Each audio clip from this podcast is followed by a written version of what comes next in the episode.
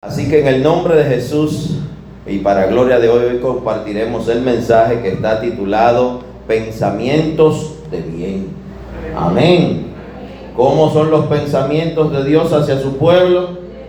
Son de bien, son de paz, como dice en Jeremías, y al mismo tiempo también nuestros propios pensamientos deben ser pensamientos de bien, pensamientos de paz, pensamientos de fe y esperanza porque si Dios dijo, Él hace. Si Él promete, Él cumple. Y si Él escoge, llama y aparta, todo obrará para bien. Amén.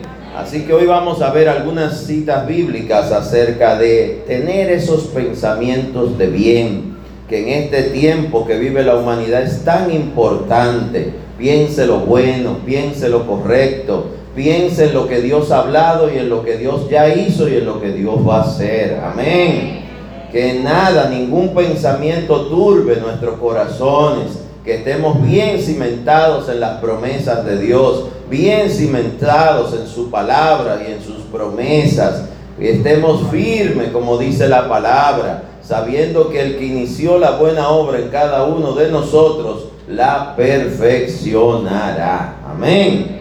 Y vamos a iniciar leyendo en Jeremías 29 para ir desde el Antiguo Testamento, ir avanzando. Iniciamos en Jeremías 29 para posicionar este título de este mensaje, Pensamientos de Bien. Y en Jeremías 29 encontramos una carta de Jeremías a los, a los cautivos que han sido llevados a otros pueblos y naciones. En ese momento él recibe una palabra profética para los que fueron llevados de Jerusalén a Babilonia. Y dentro de esa palabra y de esas promesas, ellos encuentran exhortación porque se le habla de los profetas falsos que le dieron palabras que no eran ciertas, de que Jerusalén nunca sería tocada, no caería, y sí caería, sí sería destruida, sí fueron llevados cautivos, pero había palabra verdadera de Dios de que habría un tiempo de restauración y restitución. Amén. Dígalo, tiempo de restitución. Hay un tiempo de restitución, de restauración cuando nos volvemos hacia Dios. Y dentro de esa palabra que él recibe, dice en el versículo 11, Jeremías 29, 11, y es el Señor hablándole al pueblo porque yo sé los pensamientos que tengo acerca de vosotros, dice Jehová. ¿Quién dice? Jehová. Pensamientos de paz y no de mal, para daros el fin que esperáis. Entonces me invocaréis y vendréis y oraréis a mí y yo os oiré, les dice el Señor. Y me buscaréis y me hallaréis porque me buscaréis de todo vuestro corazón. Amén. Es una promesa hermosa, pero es una promesa que hay que saberla recibir y atesorarla. Porque muchas veces las palabras y las promesas que nos da el Señor, en el momento que las recibimos, no vemos nada, no vemos cómo se ha de cumplir, no entendemos cómo va a suceder esto, lo que Dios ha dicho, cómo será posible.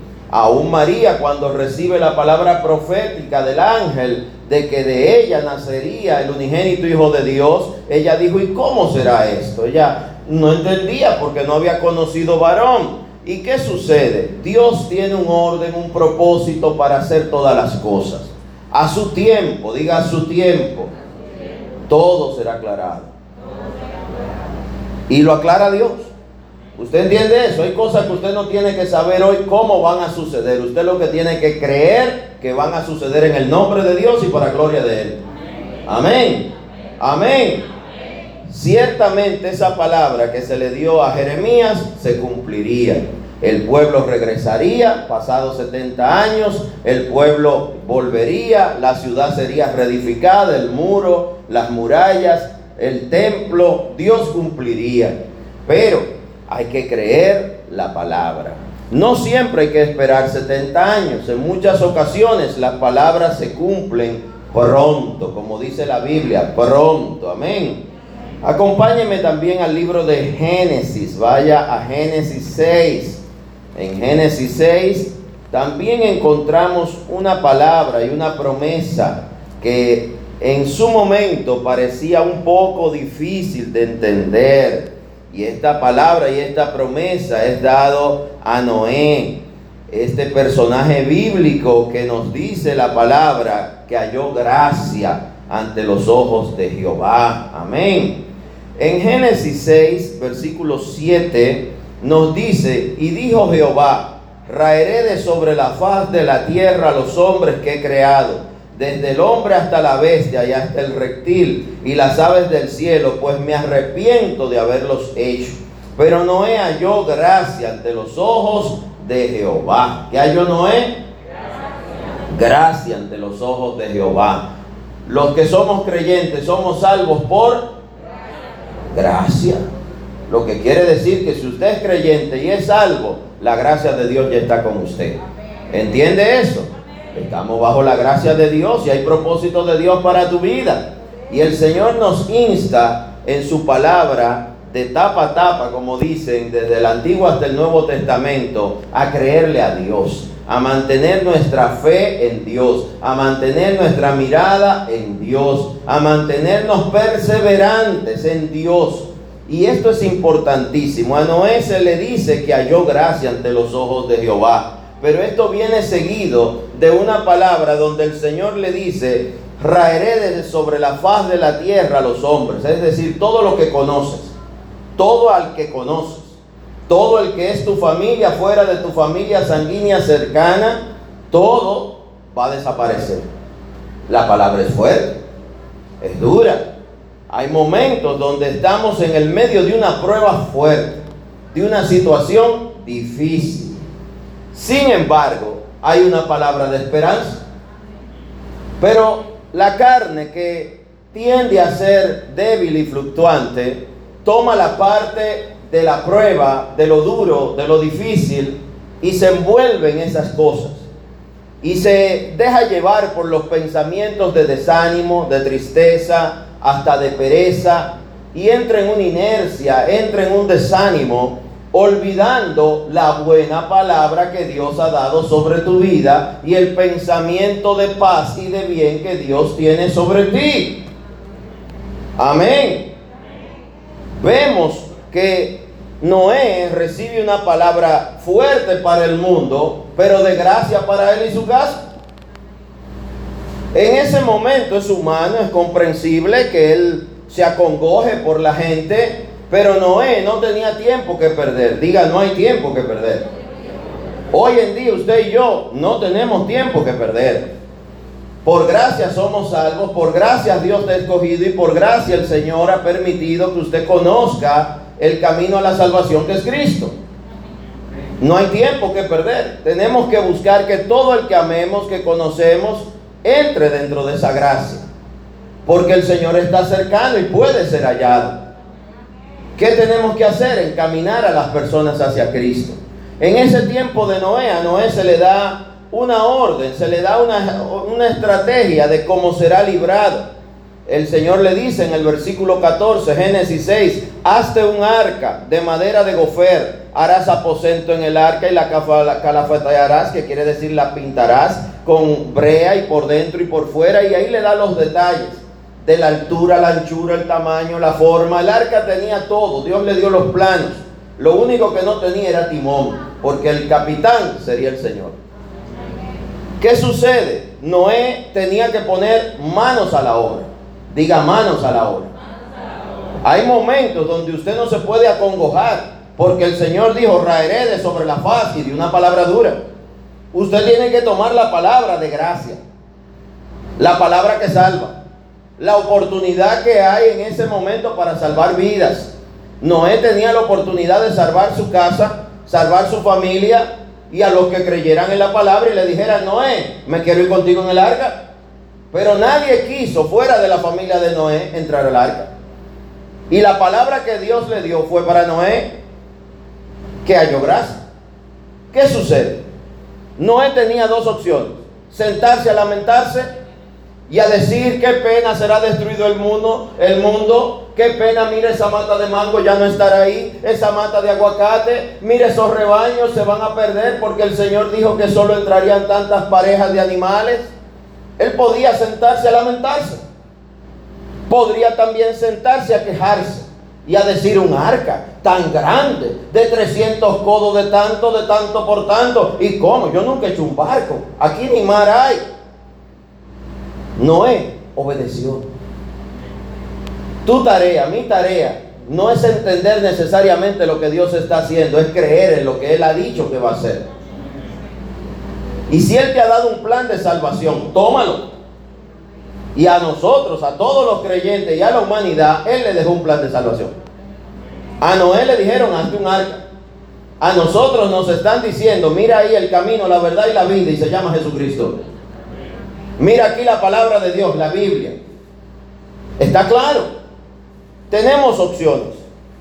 Sentarnos a lamentarnos, sentarnos a mirar cómo está el mundo, convertirnos en espectadores o en quejosos de mira qué mal está el mundo, mira qué mal está la gente, mira qué mal está todo, o ponernos manos a la obra y hacer lo que Dios nos mandó a hacer. Ocuparnos de nuestra casa, ocuparnos de nuestras propias vidas, ocuparnos de llevar el mensaje de salvación a todo el que podamos para que por gracia seamos salvos ahora, no por un arca. Necesitamos entender que los pensamientos del hombre, si se van detrás de la tristeza, de la pereza y del desánimo, eso consume tus fuerzas. Eso consume espiritualmente tu diario vivir. Usted no puede levantarse con pensamientos de mal. Tiene que levantarse con pensamientos de bien, de esperanza y de paz, como son los que Dios tiene sobre usted, sobre mí, sobre cada uno de los que la ama. Noé obedecería al Señor. Y Noé, aparte de la orden de recibir, eh, de cómo hacer el arca, aparte de hallar gracia, el Señor le dijo que haría un pacto con él, versículo 18. Mas estableceré mi pacto contigo y entrarás en el arca tú, tus hijos, tu mujer y las mujeres de tus hijos contigo. El Señor le está estableciendo, hago pacto contigo. Y tú entras al arca y contigo entra tu familia. Algo importante es entender que en este tiempo de la gracia está tu familia sanguínea y tu familia de fe. Tenemos que entender que tenemos que trabajar espiritualmente para que nuestra familia sanguínea y nuestra familia de fe y nuestra familia como nación sea salva. En el nombre de Jesucristo y para gloria de Dios. El Señor estableció ese pacto dice el versículo 22, y lo hizo así Noé, hizo conforme a todo lo que Dios le mandó. Amén. Noé obedeció. Literalmente la palabra dice, lo hizo así Noé. Versículo 22, capítulo 6 de Génesis. Importantísimo obedecer. Cuando en vez de obedecer, entramos en esos pensamientos de desánimo, entramos en esos pensamientos de duda, entramos en esos pensamientos de solo estar distraídos, oyendo sobre vida ajena. Que si tal rapero se compró un carro, que si no sé quién tiene un Bugatti, que si no sé quién lo metieron preso. Esa no es su vida y así nadie se salva.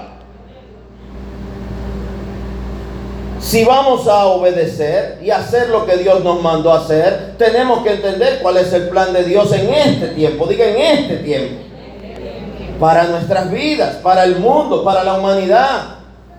En este tiempo el Señor quiere salvar y el camino, la verdad y la vida es Cristo. No hay otra forma. Las buenas obras no salvan. El usted ser simpático no salva. El usted ser rico no lo salva. El tener un buen empleo no salva. El tener dos profesiones, un doctorado, un PhD, no te salva. El vacunarse y ponerse cuatro vacunas no te salva y el no ponértela tampoco. ¿Qué salva? Cristo. Seguir a Cristo. Y seguirlo verdaderamente. Diga verdaderamente.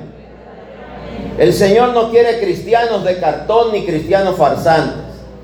No, Él no quiere actores ni actrices del Evangelio que finjan que son cristianos que actúen como cristianos, que hablen como cristianos, que hasta se sepan las palabritas y las muletillas. Aleluya, gloria a Dios santo. No. El Señor no anda buscando actores del Evangelio. Tampoco anda buscando gente que llore cuando oye una alabanza, o cuando oye una predicación, o cuando un predicador movido por el Espíritu le dice una palabra bíblica. Eso no salva, salva a Cristo. Salva una vida transformada y genuina, genuina, original, verdadera, que se volvió hacia Dios. Y eso implica, como dice 2 de Corintios 5, 17, una nueva vida.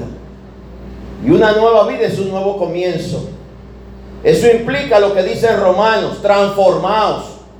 Nos tenemos que transformar a la nueva criatura, al nuevo hombre, la nueva mujer, que Dios espera que usted y yo seamos luego de ser salvos. Usted no puede ser salvo, no puede tener una nueva vida y haber sido transformado por Cristo y siendo el mismo que se embriaga, el mismo que dice maldiciones, siendo el mismo que juzga, condena y ataca. Estamos llamados a perdonar, a bendecir, a servir, a ayudar, a tener un corazón humilde y entender que grande es Dios. Y nosotros, hormiguitas, sus siervos, por misericordia, porque no lo merecemos. Amén. Este Noé, dice Génesis 6, 22, y lo hizo así, Noé hizo conforme a todo, todo lo que Dios le mandó. Tenemos la palabra perfecta que es la Biblia, tenemos a Cristo, como Dios se revela ahora en nuestros corazones, obedezcamos. Dice ahí en el capítulo 7, versículo 5, e hizo Noé conforme a todo lo que le mandó Jehová. Noé fue obediente, creyó, escuchó y obedeció, accionó. Usted y yo todos los días levantarnos, tenemos que accionar sobre la palabra que Dios nos ha dado y hemos recibido de salvación, de ser nuevas criaturas, de vivir una vida que agrade a Dios y de estar preparados para que el día que Él nos llame estemos listos para vivir con el Señor. Amén. Pero que nos halle trabajando para Él, sirviéndole a Él, viviendo como a Él le agrada.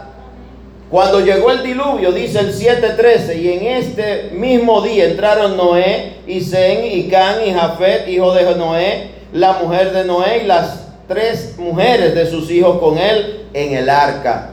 Cuando el diluvio llegó, ellos tenían el arca para salvarse. Necesitamos entender que para acceder a las promesas de Dios tenemos que obedecer.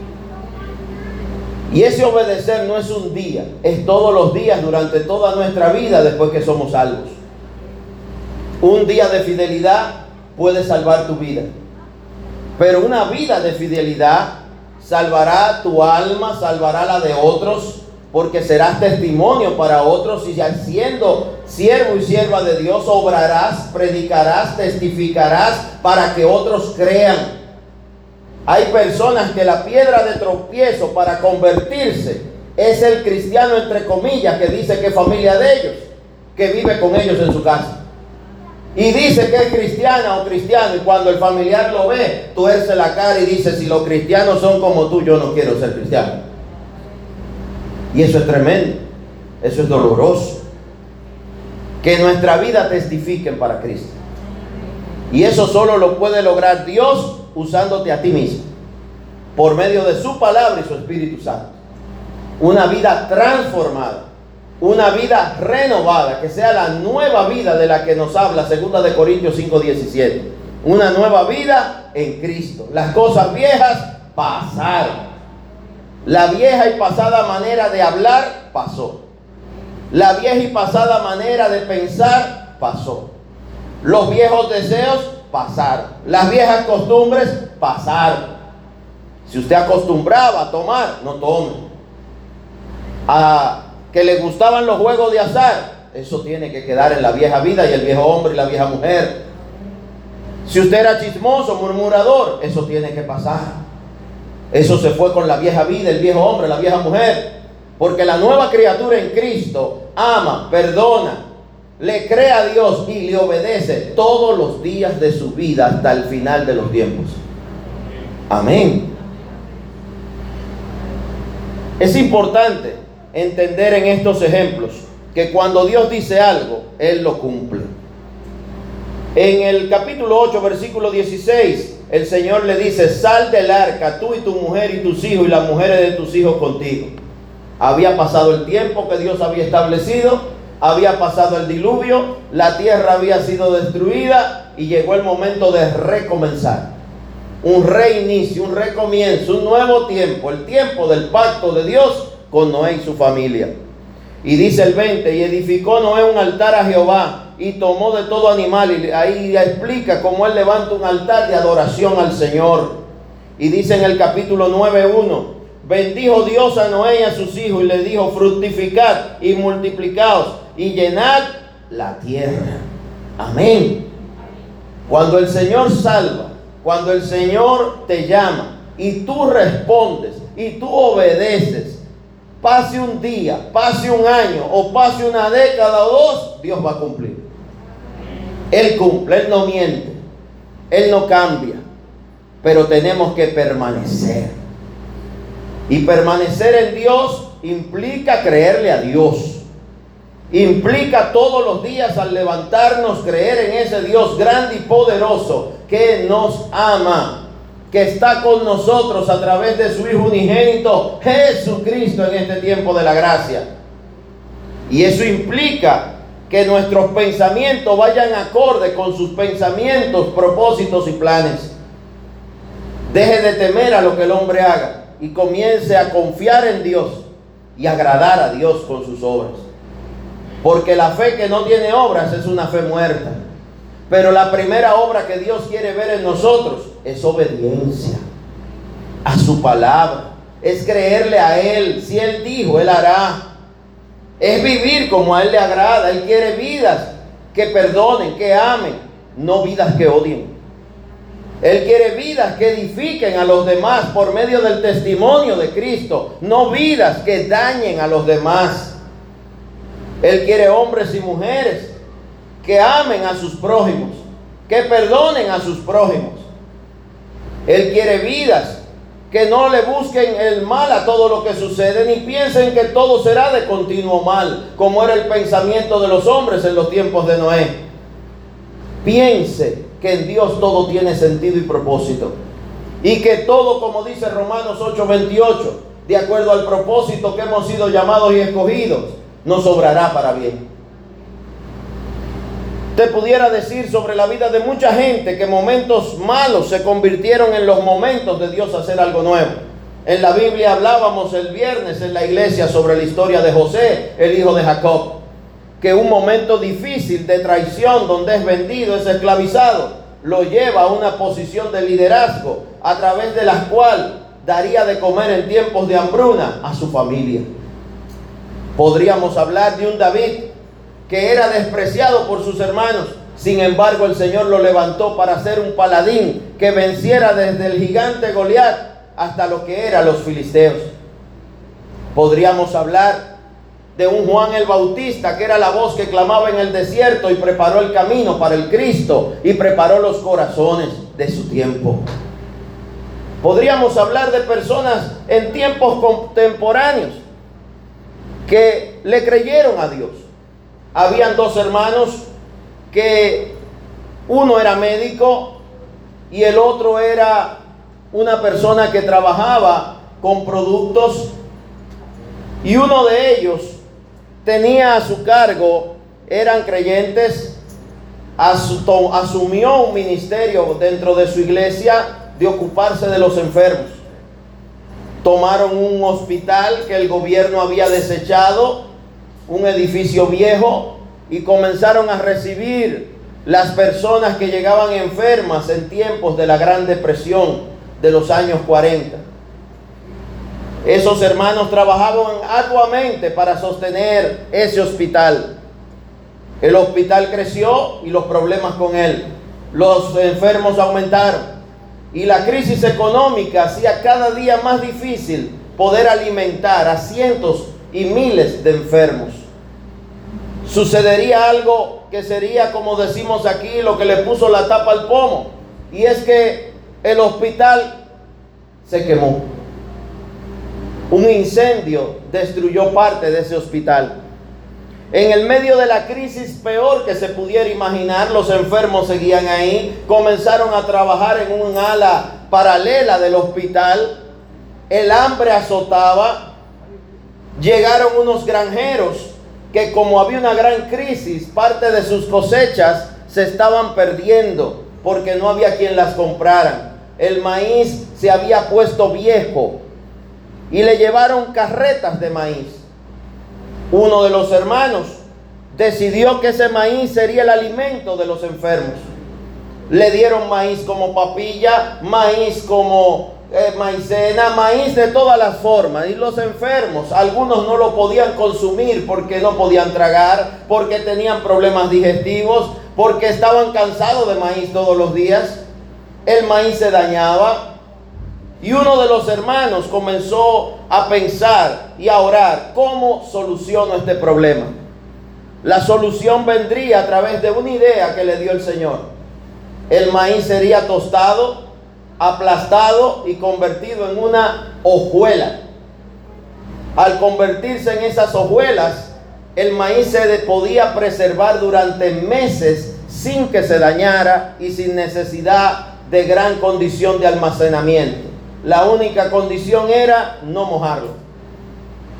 Así lo hicieron y con eso alimentaron a los enfermos y todo enfermo alimentado con ese tipo de cereal se fortalecía, se mejoraba y sucedió que la gente comenzó a llegar con hambre y le daban a los granjeros que le daban el maíz, le daban a la gente de la ciudad. La gente llegó a ir a comprar ese superalimento, como le llamaban ellos, al final se convirtió en un producto que se vendía y con lo que se vendía se sostenía el hospital. El hospital pobre se convirtió en un hospital que ahora fue remozado, reparado. Abrieron otro hospital en otro lugar porque la venta de los cereales eran tantas que daba para sostener los hospitales y para que siguieran creándose industrias y productos, subproductos de esto. ¿Qué apellidos eran estos dos hombres? Kellogg's. Son las personas que fundaron los cereales Kellogg's. De un problema salió una empresa. Pero la empresa no nació para producir dinero, nació para alimentar personas. Y mientras ellos vivieron y sus siguientes nietos, ellos se han ocupado de eso. Y todavía hoy ellos tienen una fundación como empresa que dona alimentos, que crea hospitales y abre escuelas en todo el mundo, incluyendo Latinoamérica, África y, aunque usted no lo entienda, República Dominicana. La visión de alguien, el creerle a Dios de alguien puede cambiar para bien muchas vidas. Por eso el tema de hoy es pensamientos de bien. En el medio de las más duras pruebas tenemos que tener esperanza tenemos que tener fe en Dios. Tenemos que creerle a nuestro Señor. En Primera de Tesalonicenses nos da una visión de cómo Dios nos ve. Primera de Tesalonicenses, capítulo 5, versículo 23. Habla acerca de una exhortación que hizo Pablo a los hermanos. Y en esa exhortación del capítulo 5 de 1 Tesalonicenses, a partir del versículo 12, Pablo exhorta a los hermanos, así está titulado. Dice el versículo 14, también os rogamos, hermanos, que amonestéis a los ociosos y que alentéis a los de poco ánimo, que sostengáis a los débiles, que seáis pacientes con todos. Pacientes con todos. ¿Sabe qué? Nos necesitamos unos a otros Dios nos quiere a todos y Dios necesita que se salven todos. Él no trae a nadie a la iglesia para que se pierda. Él trae las vidas a la iglesia y la acerca a los creyentes para que sean salvos por Cristo. Y el propósito número uno de Dios es que esa vida transformada esa nueva vida en Cristo, como dice 2 de Corintios 5, 17, sea una fuente de transformación y de impacto espiritual para todo el que lo conoce, todo el que lo rodee y todo el que se acerque a usted. Tenga que percibir en usted a Cristo. Que reflejemos a Cristo y reflejamos a Cristo cuando mostramos una vida con esperanza. Porque en nuestra vida ha llegado un nuevo tiempo, un nuevo comienzo a partir de Cristo la vida suya cambia. A partir de Cristo todas las cosas son hechas nuevas. Por eso, si son nuevas, tenemos que alentar a los hermanos. Y aún ahí dice que amonestemos a los que están ociosos en la fe. A que alentemos a los de poco ánimo. Si usted ve a alguien de poco ánimo, no le pelee, aliéntelo, dele aliento cuando alguien se está ahogando y lo sacan del agua, que los pulmones no están funcionando, le dan respiración de boca a boca, le oprimen el pecho, le sacan el agua, lo ponen boca abajo, lo ponen para arriba, hasta que respira. Pero cada bocanada de aire es aliento, es vida. Hay gente que quizás se levanta al día con grandes problemas, con vicisitudes y situaciones. Y usted que quizás está un poquito más alentadito, hasta se desespera con el desalentado. No se desespere porque un día el desalentado eras tú. No pierda la paciencia porque un día el que estaba desanimado era usted. No pierda la paciencia, el amor y la misericordia por los demás, porque el ocioso en otro momento que necesitó ser amonestado era usted. Y dar aliento no puede ser discutir, dar aliento no puede ser criticar, dar aliento no puede ser contender, dar aliento es dar vida y damos vida a partir de Cristo. Es decirle, sí se puede a partir de Cristo obrando en tu vida. Hay personas a veces que Dios en algún momento los favorece en algunas áreas de su vida. Y usted que no tenía empleo, que no tenía ni zapatos, usted que no tenía ni carro, ni tenía nada, Mucha gente lo alentó. Pero ahora que usted tiene algo, usted ve a los que no tienen nada y usted dice, ¿por qué no se van a trabajar? ¿Por qué no se ponen a hacer cosas? Mira, pudieran estar haciendo arepa, pudieran estar haciendo dulce coco, heladito de batata, pudieran estar limpiando zapatos. Usted se desmemorizó, le dio amnesia espiritual y humana de que un día era usted el ocioso, el sin ánimo, el débil. Tenemos que entender que este es el Evangelio del amor y la misericordia, donde nos ayudamos unos a otros por medio de Cristo, por medio del amor y la misericordia. Porque así como Cristo ha tenido amor y misericordia hacia usted, hacia mí, cada uno de nosotros, tenemos que tenerlo hacia los demás. Por eso Pablo dice, os rogamos, hermanos, que amonestéis a los ociosos. Amonestar no es insultar. No es decirle a una gente lo que está haciendo mal. Amonestar muchas veces tiene que ser decirle, mira, ven, vamos a leer este pasaje bíblico y que el pasaje bíblico por medio del Espíritu Santo les redarguye. No es juzgar, no es contender. Dice que alentemos a los de poco ánimo Vivimos en un momento donde el COVID como enfermedad, una de sus secuelas es que produce en la gente un tipo extraño de depresión. Y esa depresión no es natural. Eso es algo que está pasando biológicamente en el organismo de esa persona. ¿Con qué lo tenemos que contrarrestar? Amor, misericordia y fe.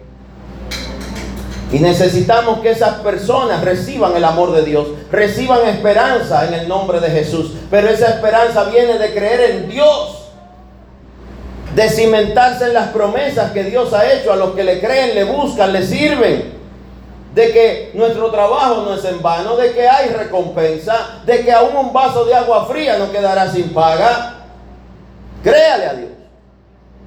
Y anime a otros a que le crean. También nos dice este pasaje, versículo 16, está siempre gozosos. Usted no puede alentar a alguien si usted mismo está desanimado. Usted no puede alentar a alguien dándole una pela de lengua. Usted sabe que las pelas eran con, con vara y ramitas antes y reglas. Ahora hay gente que da pelas con la lengua. Te insultan, te dicen todo lo que tú has hecho mal en tu vida. Te recuerdan hasta el último error, hasta el día que te pusiste una media de un color y otra de otro. Te dicen todos los errores de tu vida. Y al final te dicen, pero si te pones a trabajar, Dios te va a ayudar. Me destruiste y ahora me dice que me vaya a trabajar. Y piensas que me alentaste. Tú no me alentaste, no me animaste, tú me destruiste. Por eso tenga cuidado si en vez de usted estar repartiendo aliento, motivación, ánimo, usted lo que esté repartiendo es desánimo. Dice, está siempre gozoso. Y estar gozoso es uno de los frutos del Espíritu. Paz, gozo, amor, mansedumbre, benignidad, templanza. Gálatas 5:22. Necesitamos entender que el Señor quiere que hagamos las cosas de la manera que Él nos enseña. Y la manera que Él nos enseña habrá fruto.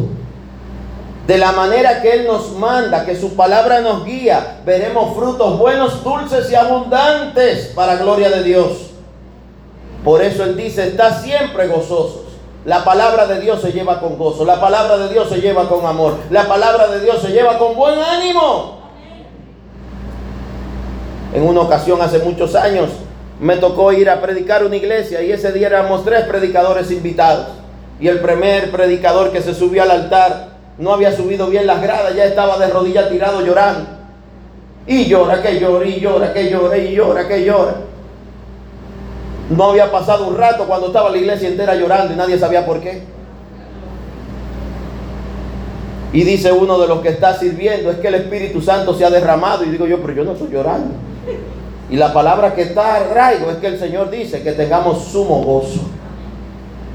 Estoy llorando, digo, Señor, la palabra es para acá. Porque aquí lo que hay es un lloradero.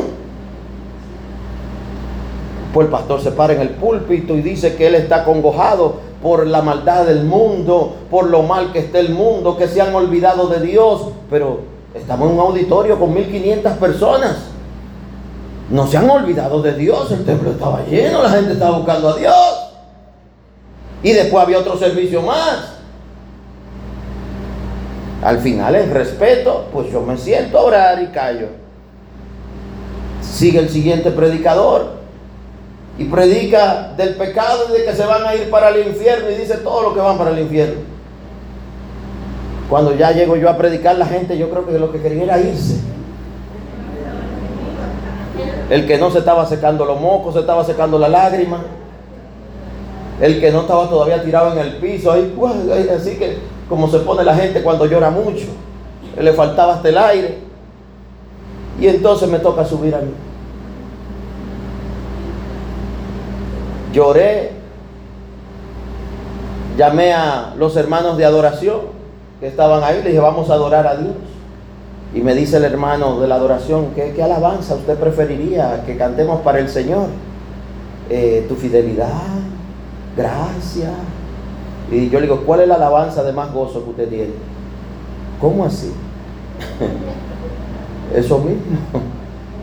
Me dice un nombre de una alabanza. Y digo, esa es. Me dice, pastor, pero el pueblo está compungido. Le digo, hermano, ¿usted va a adorar para ellos o para Dios? No, la adoración es para Dios. Digo, pues llévese de mí. Vamos a adorar. Él dijo que tengamos sumo gozo, aún en el medio de las tribulaciones comenzamos a adorar con gozo al Señor y alabar su nombre. La gente en los primeros segundos cuando sonó la alabanza entró en un impacto, porque era de, de la tristeza, el moco y el piso, a la danza y al gozo y a la alabanza. A mitad de la adoración estaba todo el mundo alabando a Dios y dando palmas y glorificando el nombre del Señor. Cuando la alabanza terminó, oré y prediqué del sumo gozo. Y para gloria de Dios, ninguna de las personas que estaba ahí salió triste. Había muchos enfermos y oramos por los enfermos y Dios ese día se movió con poder para gloria de Él. No voy a decir qué pasó, pero Dios se movió, se glorificó y grandes cosas pasaron. Y todo el que salió de ahí salió fortalecido en el Señor. Usted no sale al campo de batalla con los guerreros arrastrando las espadas y los escudos porque no tienen ánimo ni para alzarlo. La palabra repite una y otra vez, animados, fortalecedos, esforzados. Hay momentos difíciles y la humanidad está viviendo uno de ellos. Pero arrastrando los escudos, la espada, no vamos a vencer. Vamos a vencer creyéndole a Dios. Vamos a vencer llenándonos de Dios. Vamos a vencer entendiendo que nosotros no tenemos fuerza, pero el Todopoderoso está del lado de nosotros. Vamos a vencer entendiendo que aquel que inició la buena obra la va a perfeccionar hasta la venida de Cristo. Y parte de ese proceso es perfeccionar a cada creyente para que esté listo a ir con su Señor o a recibirlo. Y eso implica que usted ordene su casa, ordene su vida, ordene su matrimonio, vea sus propósitos cumplidos. Vemos un ejemplo de Génesis, te lo parafraseo por el tiempo, donde el padre de la fe, Abraham, recibe una promesa en Génesis 12, tremenda. Deja tu tierra y tu parentel y ven a la tierra que yo te mostraré y haré de ti una nación grande y te bendeciré y bendeciré a los que te bendijeren y maldeciré a los que te maldijeren. Y engrandeceré tu nombre. Tremenda palabra. Pero de ahí en adelante pasarían 25 años donde ese hombre y esa mujer, su esposa Sara, caminarían con esa palabra una palabra encima. Tenían una palabra sobre su cabeza de Dios y era de Dios. Y varias veces en el proceso Dios se las repitió y ratificó. Y varias veces Abraham le dijo, Señor, ¿y cómo será esto si va a heredarlo este Damaseno, que es mi mayordomo, que va a heredar todo porque no tengo hijos? Sin embargo, el Señor tenía propósito y había dado la palabra y la palabra se cumpliría hasta que usted llega a Génesis 21, donde Sara da luz a Isaac. Tuvieron que esperar, pero vieron el cumplimiento. Y Sara dice en esa porción bíblica que todo el que escuche lo que Dios ha hecho con ella se tendrá que reír porque Dios le ha hecho reír.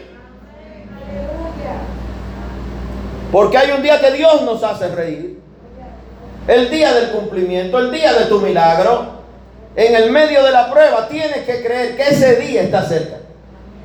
Tienes que entender que ese día es real, que no es un invento.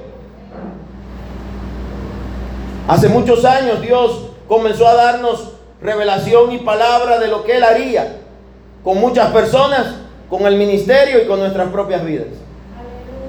Y quiero testificar para la gloria de Dios que hemos visto el cumplimiento de la mayoría de todas esas promesas en vida para gloria de Dios. Hemos visto niños nacer que los médicos dijeron no se podría. Gente que no podía parir, pariendo. Hemos visto familias nacer, gente casarse, ministerios nacer. Hemos visto gente fructificar, gente partir al Señor, pero con sus promesas cumplidas. Hemos visto a un Dios que cumple a un Dios que obra, a un Dios que hace reír en el medio de todo proceso. Al final, Él te hará reír. Por eso Él dice que tengamos sumo gozo en el medio de toda tribulación. Porque ese lamento en algún momento será cambiado en danza. Pero tenemos que creer. Mientras Él lo hace, mientras llegue el día de reír, créale a Dios. Confíe en Dios, espere en Dios. Y si usted ve a alguien desanimado, aliéntelo. Aliéntelo. Anímelo. Porque hay un día de misericordia, hay un día de restitución. Hay un día de fructificar si somos fieles, si somos obedientes, si perseveramos en Dios. Y para perseverar en Dios vamos a necesitar ánimo resuelto. Y el ánimo resuelto, y lo hemos predicado, implica el ánimo que cree y obra, cree y obra. No nada más el ánimo que dice, sí, sí, Dios lo hará, lo hizo contigo, pero conmigo no será así. ¿Por qué? Dios no tiene hijos predilectos, Él solo tiene hijos e hijas. Lo demás no toca a nosotros, ¿qué es creerle? ¿Usted entiende eso? Si crees, verás la gloria de Dios. La palabra de Dios nos da estrategias. Y voy concluyendo. En el libro de Isaías 26 hay algo que declara. Está titulado Cántico de confianza en la protección de Jehová. Así está titulado Isaías 26. Y podríamos hablar del exégesis y de todo lo que significa este capítulo, pero quiero leerte un versículo que dice, el 3, tú guardarás en completa paz a aquel o aquella cuyo pensamiento en ti persevera. Porque en ti, en Dios, ha confiado. En el libro de los Salmos dice, y en Crónicas y en otros pasajes, y en el cántico de Moisés dice algo parecido de Éxodo 15. Habla mucho de cuando alguien confía en carros, en caballos, pero nosotros hemos confiado en el Señor. Y en Él esperamos. Y en Él veremos respuesta. Dios no miente. Dios no cambia. Si Él da una palabra, Él la cumple. Usted la va a esperar estando listo para recibirla. Siempre testifico esto porque es algo que vivo y veo todos los días. Los médicos me dijeron, no puede tener hijos. Y oro a Dios y clamo a Dios y Dios me da una palabra. Tendrán dos. El primero será varón, la segunda será una niña. Y me servirán como familia y ellos amarán servir a Dios. Se lo decía mi esposa esta mañana. Se lo recordaba cuando orábamos antes de cada uno salir a servir a Dios. Son promesas dadas y promesas cumplidas y la gloria es de uno solo, de Dios.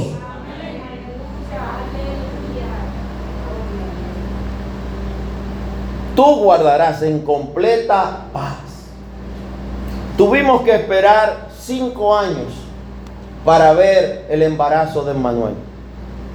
Cinco años. En esos cinco años, como siempre sucede, todo el que se nos acercaba, ¿y por qué no tienen hijos? ¿Y cuándo van a tener los muchachos? Ustedes están muy lentos. Oye, talento no decía. La gente quizá pensaba que no estaba animando, que no estaba exhortando, pero no, estaba destruyendo. Uno bajaba la cabeza así, uno se sentía impotente. Literalmente. Porque no está diciendo como que Ustedes no, no, pueden, no saben. Hay que explicarle lo que tienen que hacer. Pero sencillamente estábamos esperando en Dios. Y esperamos cinco años. Pero tuvimos varias parejas que tuvieron que esperar 10 años, 15 años, 20 años.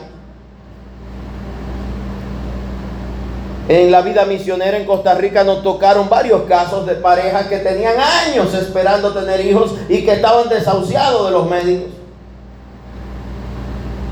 Hay un caso muy particular porque era alguien que servía y trabajaba en la iglesia y lo habían desahuciado porque la esposa nació con algo que se parece, el nombre médico no estoy seguro, a lo que era un útero o vientre infantil. Nunca se desarrolló. Por lo tanto, ella no veía las reglas, no tenía los órganos de una mujer adulta, sino como que fuera una niña pequeñita. Los médicos le dijeron, no hay forma adopten o quédense así. Tenían unos sobrinitos que querían mucho, se los llevaban a la casa y la gente le decía, pero usted tiene esos sobrinos, tengan paz. Cuando yo los conocí le dije, Dios nos da muchas veces la fortaleza para aceptar las cosas, pero Él dice en Mateo 7:7 Pedid y se os dará, buscad y hallaréis, llamáis y se os abrirá. Él dice que oremos, que pidamos, que nos pongamos de acuerdo. Y le dije, vamos a tomar un tiempo de oración. Le di algunos consejos y sugerencias bíblicas de oración. Y le dije, por mi parte, voy a orar de madrugadas por ti y tu esposa. Y pasado esta cantidad de tiempo, quiero que oremos juntos en el nombre de Jesús. Pasó el tiempo, ella fue, oramos. Y ese año ella quedó embarazada. Y hoy tienen cuatro hijos. Y cada hijo el médico dice que cómo es que ella quede embarazada. Porque ella no ve la regla ni tiene los órganos para quedar embarazada. Pero la palabra de Dios corre, se extiende y no se detiene. Si usted quiere lo cree y si no, pues lo podemos llamar a él y yo lo pongo por teléfono. Si usted es un Tomás. Porque son personas reales. De hecho, ya como de eso hace un tiempecito, ya los niños están grandes. Confiad en Jehová, dice el versículo 4 de, de Isaías 26. Confiad en Jehová perpetuamente, porque en Jehová el Señor está la fortaleza de los siglos. Confiad en Jehová perpetuamente. Ahí habla de generaciones que crean usted y su casa y crean sus hijos y crean sus nietos. Y usted dirá, pastor, no tengo hijos. Lo tendrás. En el nombre de Jesús, para gloria de Dios. Porque hay momentos donde el hombre no puede, la ciencia no puede, pero Dios todo lo puede. Y espero que si alguien necesita aliento, lo reciba, porque cuántas veces el mundo nos dice no, la ciencia nos dice no, la lógica y la razón dice que no, pero Dios dice que sí.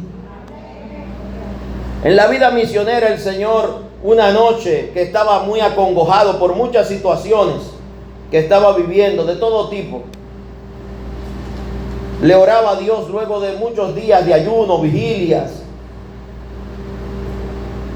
Y en esa madrugada el Señor, en una diosidad, que el que quiera lo crea y el que no, aliente su corazón. Luego de ayunar varios días, pidiéndole al Señor algunas cosas específicas. Ni siquiera era por mí, era por diferentes personas. Él me dijo, ten paz.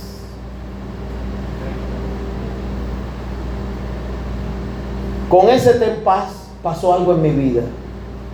Yo tenía un nudo en la garganta, que yo no sabía si gritar, llorar, vocear o hacer qué, y por lo tanto me quedaba callado. Oraba así en silencio. Tenía un peso en la espalda como que alguien me hubiera puesto dos sacos de arroz en la espalda. Tenía un nudo en el corazón que me tenía congojado, porque eran demasiadas cosas. Pero cuando ese ten paz con una voz que yo no entiendo, porque no puedo decir que fue audible, que fue al corazón o cómo fue, lo que es cierto es que fue así. El Señor me dio esa palabra y me dio varias citas bíblicas. Ten paz. Busqué la Biblia, busqué las citas, la leí entera, capítulos completos, y el Señor me dio el entendimiento por su Espíritu Santo de lo que me estaba diciendo. Ten paz. Desde ese día yo comenzaba orando por los hermanos y cuando iba a ver a alguien acongojado en la calle o en cualquier lado, yo le decía, ten paz, Cristo te ama. Ten paz, el Señor está contigo. Y le daba una cita bíblica y le daba amor y le daba una palabra de fe. Y desde ahí lo digo, tenga paz. Tenga paz se convertiría luego en algo que el Señor me inquietó y es que todos los días, al hacer mi devocional diario, hacía una reflexión que en ese entonces no había WhatsApp, no había Instagram, no había ninguna de esas redes sociales que hoy tenemos cuando eso ocurrió las compartía por correo electrónico. A través del internet que pitaba, oh, ah", hasta que se conectaba. Al día de hoy debo haber acumulado miles de reflexiones de tenga paz. Un día el Señor me dijo, se convertirá en un libro. Resumimos algunas de esas reflexiones y se convirtió en un pequeño libro. En ese momento yo no lo entendía. Pero el Señor me daba la visión de para qué tenga paz. Y Él me decía, hay que llevar aliento. Y me daba ese pasaje que te leí hace un ratito. Pero hay que alentar a la gente con gozo, con palabra de vida. Tenga paz está compuesto por muchos testimonios también. Y reflexiones bíblicas. Y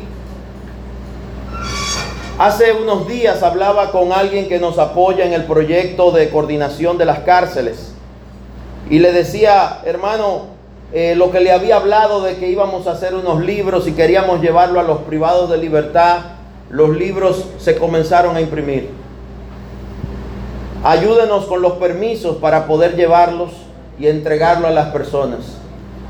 Y él me dijo, voy a hablar con los coordinadores para ver cuándo se puede. Usted sabe que con esto del COVID hay muchas regulaciones, pero vamos a, contactarlos. Cuando los contactó, me escribió rápido. Normalmente ese proceso dura días. Sin embargo, él me respondió el mismo día por WhatsApp. Me dijo, lo contacté primero por teléfono para, para tantear a ver cómo están los ánimos.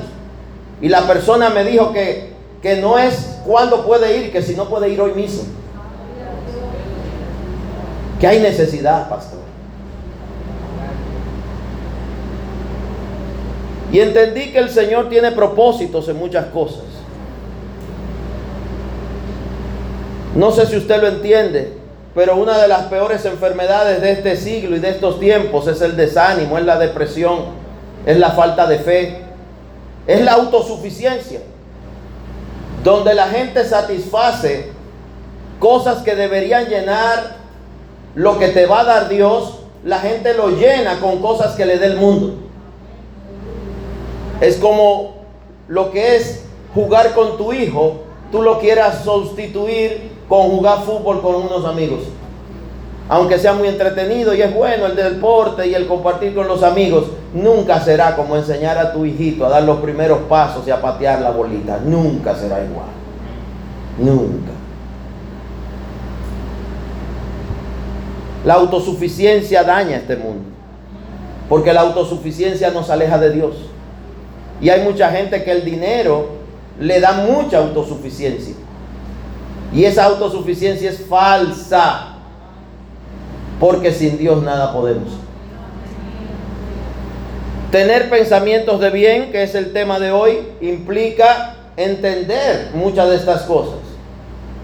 Tenga paz se convirtió para mí en un reto diario, de que sin importar cuál fuera mi situación, para poder hablar de paz yo tenía que tenerlo. Nadie da lo que no tiene. Por lo tanto, todos los días levantarme yo tenía que ponerme en orden con Dios y buscar esa paz que iba a salir a repartir. Para eso el Señor me enseñó a perdonar. Para que nada, sin importar lo que me haga la gente, a nadie odio, con nadie contiendo y amo a todo el mundo hasta el que me maldice. Y la gloria de Dios. Lo he contado como testimonio. En una ocasión hasta un señor fue a matarme con la pistola desenfundada. Y yo le dije, ¿me deja decirle dos palabras antes de que usted haga lo que va a hacer? Usted está volviendo loco. Digo yo, loco en Cristo, déjeme hablarle. ¿Me puedo acercar? Pero usted está loco, loco en Cristo. Y me le acerqué y le di un abrazo. Y el hombre con la pistola aquí y yo abrazando.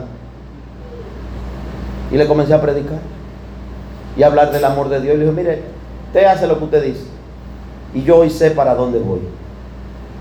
Y sé que cuando mis ojos se vuelvan a abrir, veré a mi Señor. Pero usted si hace eso, quizá pierda la oportunidad de ser salvo. Y le comencé a predicar y a hablar de amor. Y mientras hablábamos de amor, comenzó a llorar él. Y comencé a llorar yo. Cuando vinimos a ver, estábamos abrazados llorando y hablando de Jesús y orando. Le dije, ¿usted quiere recibir al Señor? Sí, y recibí al Señor. Yo me vine a acordar que tenía una pistola en el pecho cuando sentí el frío ahí. Porque estábamos abrazados y al final terminamos amigos. Al final él me dijo, ¿y qué usted necesita, pastor, para usted llevar esta palabra a otra gente? ¿Qué le doy? ¿Qué hago por usted? Un hombre poderoso. Yo le dije, yo lo único que quiero es que usted busque de Dios. Vamos para su casa a orar por su esposa y sus hijos. Y fuimos a su casa y oramos por su esposa y sus hijos. Nunca más lo he vuelto a ver. Pero cuando Dios inicia una obra, Él la termina. A veces criticamos la obra que Dios está haciendo en la vida de otro, porque no lo entendemos o no lo conocemos. Necesitamos entender que en cada vida hay un proceso, pero también hay propósito.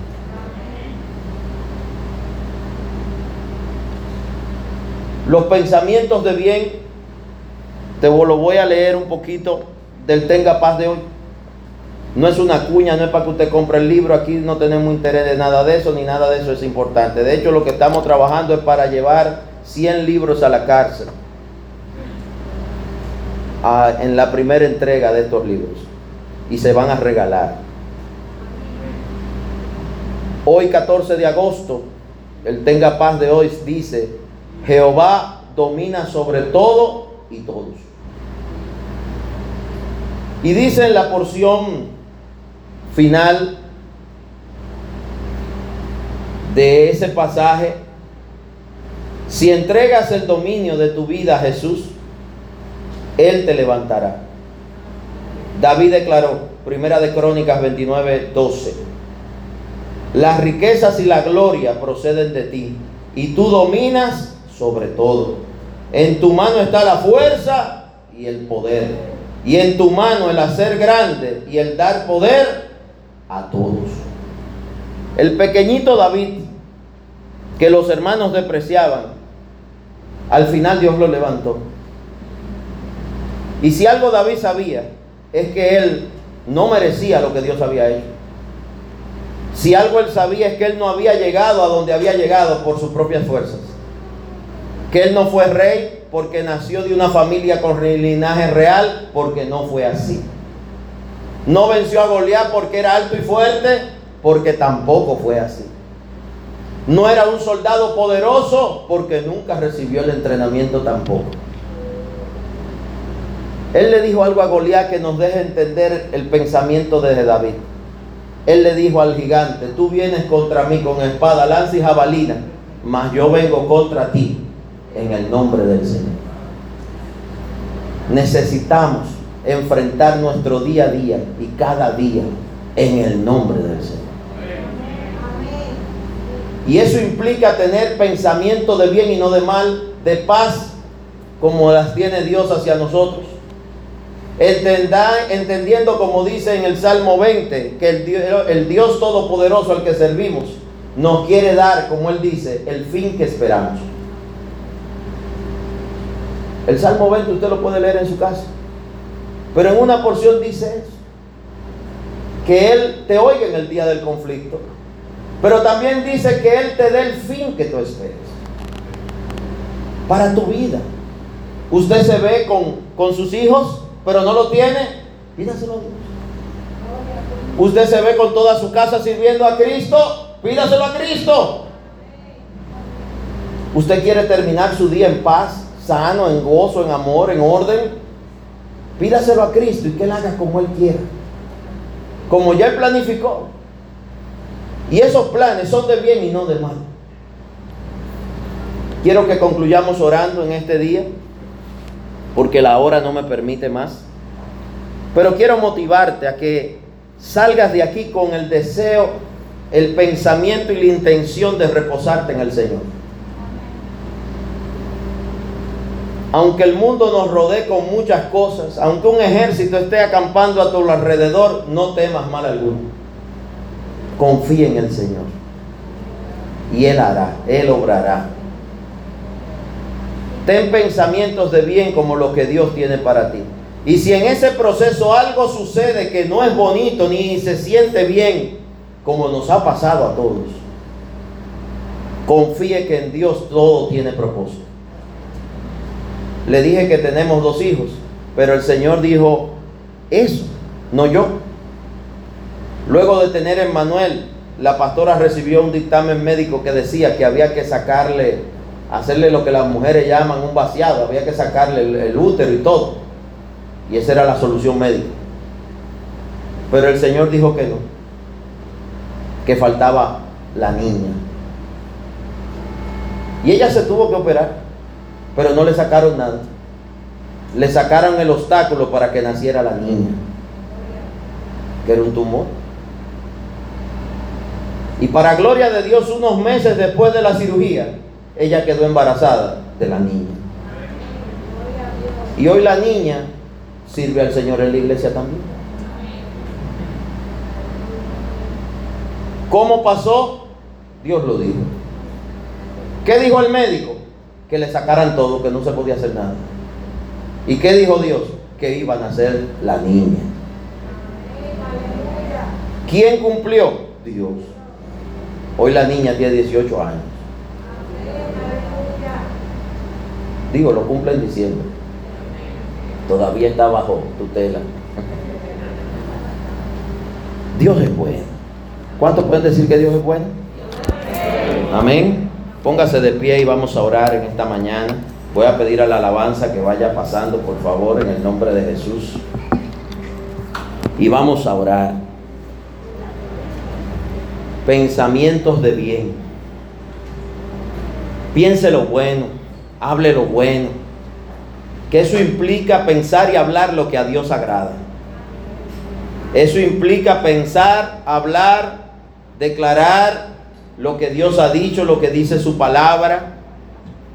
Eso implica creer lo que Él ha dicho.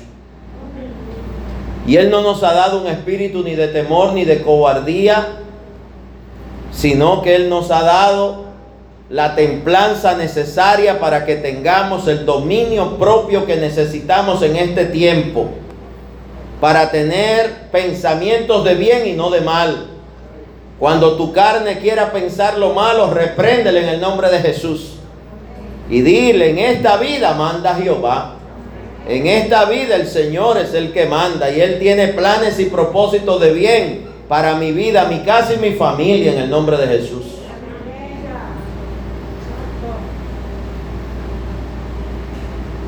Muchas veces los procesos que vivimos difíciles son el anuncio de que un milagro de Dios se acerca. Pero a veces no lo entendemos. Leía un libro hace unos días y en uno de los temas que tocaba hablaba de la historia de una empresa. Y esa historia habla de un hombre que fue muy esforzado para ayudar a levantar una empresa. Y cuando la empresa ya era grande, lo encontraron a él muy viejo para pasar al nuevo tiempo de la empresa y lo despidieron. Cuando lo despidieron, él se deprimió y se fue a su casa. Y se sentía muy mal. Y estando ahí sentado, entonces él reflexionó y llegó a la conclusión de que todo lo que él había aprendido en los últimos 30 años de su vida tenía que tener un propósito. Y que todos esos años trabajando tenían que tener un propósito. Y que aunque le dijeron en ese trabajo que su vida había terminado, él sentía que su vida no había terminado. Y en ese momento le vino la visión de lo que sería una empresa que daría trabajo a mucha gente. Él no pensó en él solo, él pensó en las personas que no podían conseguir trabajo y que eran desechados cuando iban a buscar empleo por condiciones raciales, sociales y por diferentes cosas. Y él dijo, esos van a ser mis empleados. Se unió a dos amigos y juntos fundaron Home Depot. A veces no entendemos cómo Dios obra, pero Él todo lo puede. Y de lo que para nosotros es una desgracia, Dios saca un milagro creativo. En este día tenga pensamiento de bien. Anímate en el Señor. No con ánimo humano de yo podré, yo lo haré. No, eso no es. Dios lo hará. Dios lo hará. Mis fuerzas son escasas, pero las de Dios son abundantes. Lo que yo puedo hacer se queda corto, pero lo que Dios puede hacer no tiene límites. Por eso Él es el que le da esfuerzo al cansado y le dice al débil, fuerte soy. Diga el débil, fuerte soy. Por eso puede declarar, como dice Filipenses 4:13, todo lo puedo en Cristo que me fortalece. Yo no puedo, pero mi Cristo sí puede. Y Él me fortalecerá y me ayudará para que todo sea posible. Levante una manita al cielo y vamos a orar. Padre, segunda de Corintios 5, 17 dice que a partir de Cristo todas las cosas son hechas nuevas. Somos nuevas criaturas y lo creemos. Que así como dice en Primera de Tesalonicenses 5, nuestra alma, nuestro cuerpo y nuestra mente sean transformados a Cristo. No sean mis pensamientos ni los nuestros, sino los tuyos. Por eso Pablo declaró, no vivo yo, mas vive Cristo en mí. Padre, en el nombre de Jesús, nombre sobre todo nombre, ayúdanos a cada uno de nosotros a tener pensamientos agradables a ti conforme a tu palabra. Que nuestros pensamientos sean tus pensamientos. Que no pensemos lo que el mundo dice ni lo que el mundo quiere, sino lo que Dios en su palabra establece. Que obremos conforme a esa palabra que tú has dado. Que nos movamos con fe y esperanza todos los días, sabiendo que el Señor como poderoso gigante marcha delante de su pueblo que tú eres el buen pastor, eres el que adereza mesa delante de nuestros angustiadores. Tú eres el que con tu vara y tu callado nos infundes aliento. Y si hace falta, nos defiendes. Por eso a ti encomendamos nuestro caminar, nuestro vivir, nuestro día a día en tus manos está. Ayúdanos a que todos los días y especialmente en este tiempo de tantas situaciones que viva la humanidad, tener un ánimo resuelto a partir de Cristo en nuestras vidas. Estemos seguros y confiados en ti, amparados bajo la sombra de tus alas, habitando al abrigo y a la sombra del Altísimo y del Omnipotente. Gracias Dios porque tú nos amas. Gracias porque tú nos escoges. Y gracias porque tú no haces acepción de personas. Todo el que confía en ti se acerca a ti y confiesa a Cristo como su Salvador. Encuentra esas nuevas fuerzas y esa esperanza. Ayúdanos a ser portadores de esa esperanza. Ayúdanos a ser portadores de las buenas nuevas para la salvación. Ayúdanos a ser portadores de fe y esperanza a los demás, a llevar ánimo a los que están desanimados, a alentar a los que están detenidos o ociosos, para que en el nombre de Jesús, en este mismo año 2021, muchos vean cumplidos los propósitos de Dios en sus vidas. Y hasta lo malo que le haya podido suceder, traiga un cumplimiento de parte de Dios, cobre sentido y propósito de parte de Dios, se convierte en un testimonio como los veintitantos años que esperó Sara y Abraham para ver su Isaac. Pero al final Dios la hizo reír y lo hizo reír a él. Y todo el que lee su testimonio ríe con ellos. De gozo, pero también de fe. Porque el Señor dijo y el Señor hizo. Sea el nombre de Jehová bendito en el nombre de Jesús. Gracias Dios. Que esta palabra hoy edifique, bendiga para tu gloria y aliente para que a otros le llevemos fe y esperanza. A otros le hablemos del Cristo que salva, el Cristo que perdona y el Cristo que redime. El Cristo que hace todas las cosas nuevas. En el nombre de Jesús. Amén.